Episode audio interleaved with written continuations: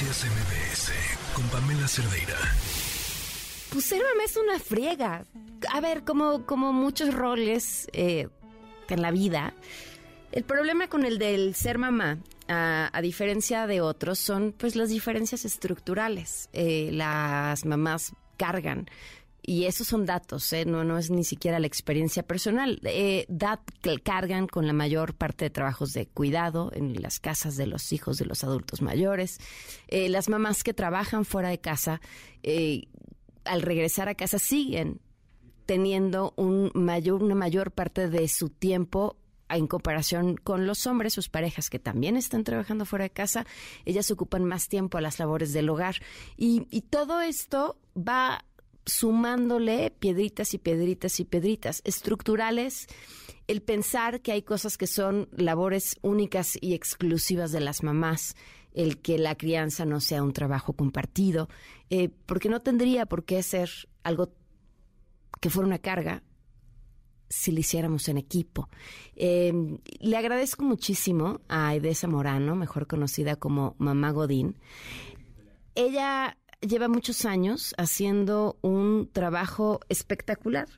Este trabajo en el que, por supuesto, busca incidir en política pública y lo ha hecho y lo ha logrado, pero además va y pone una lupa sobre las empresas que voluntariamente, que también hay que reconocerles eso, deciden pues abrir sus datos y su información para que ella los revise y diga pues cuáles son los mejores lugares o qué lugares tienen las mejores condiciones para las mamás trabajadoras. Aide, ¿cómo estás? Hola Pam, muy bien, muchas gracias por el espacio. Feliz con el resultado del ranking de Mamá Godín de esa edición. ¿Qué encontraste?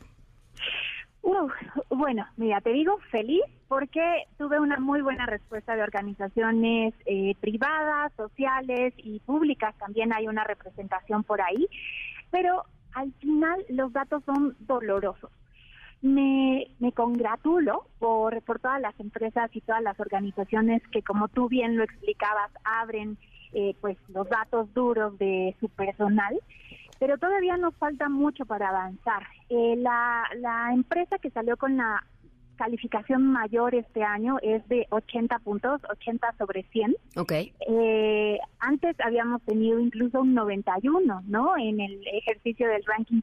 También tiene que ver que hoy sume muchos más indicadores que tienen que ver con personas con discapacidad y personas adultas mayores. El corazón de Mamá Godín es comprobar la correlación que hay entre salir de la fuerza laboral y, em, la maternidad. Pero pues un sistema nacional de cuidados, que es lo que hoy nos hace falta en la política social, es eh, pues urgentísimo, ¿no? Entonces necesito saber también cómo se están desenvolviendo los centros de trabajo en esos otros dos grupos eh, de acción.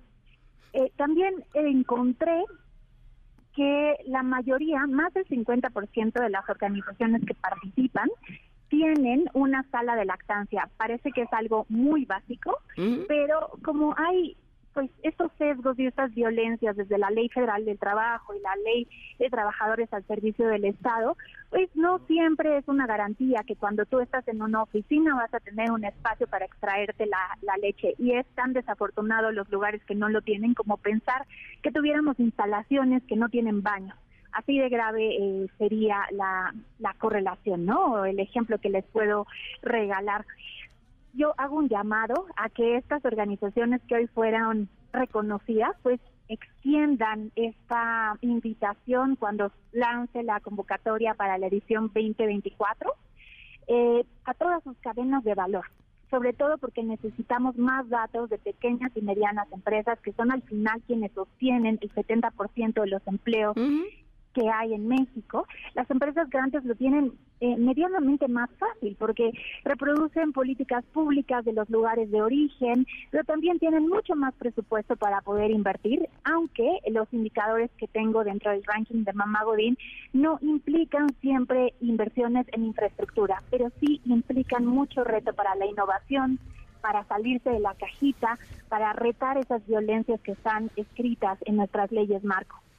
Claro, pues hay de que revisen los resultados del ranking, están publicados en Opinión 51 y muchísimas, de verdad, muchísimas felicidades por este trabajo que llevas varios años haciendo y que pone en el eje de la conversación todo lo que sí se puede hacer para que las mujeres que son madres estén mejor en los espacios de trabajo y que además esperamos cada vez sean más quienes están sumadas a la economía formal porque porque esas violencias estructurales o esas barreras estructurales pues también es la que hacen que ya no puedo estar aquí, ya no puedo sostener un empleo así y entonces mejor me voy a la economía informal porque a partir de ahí es donde puedo convivir eh, el ser mamá con tener una profesión y es una tragedia.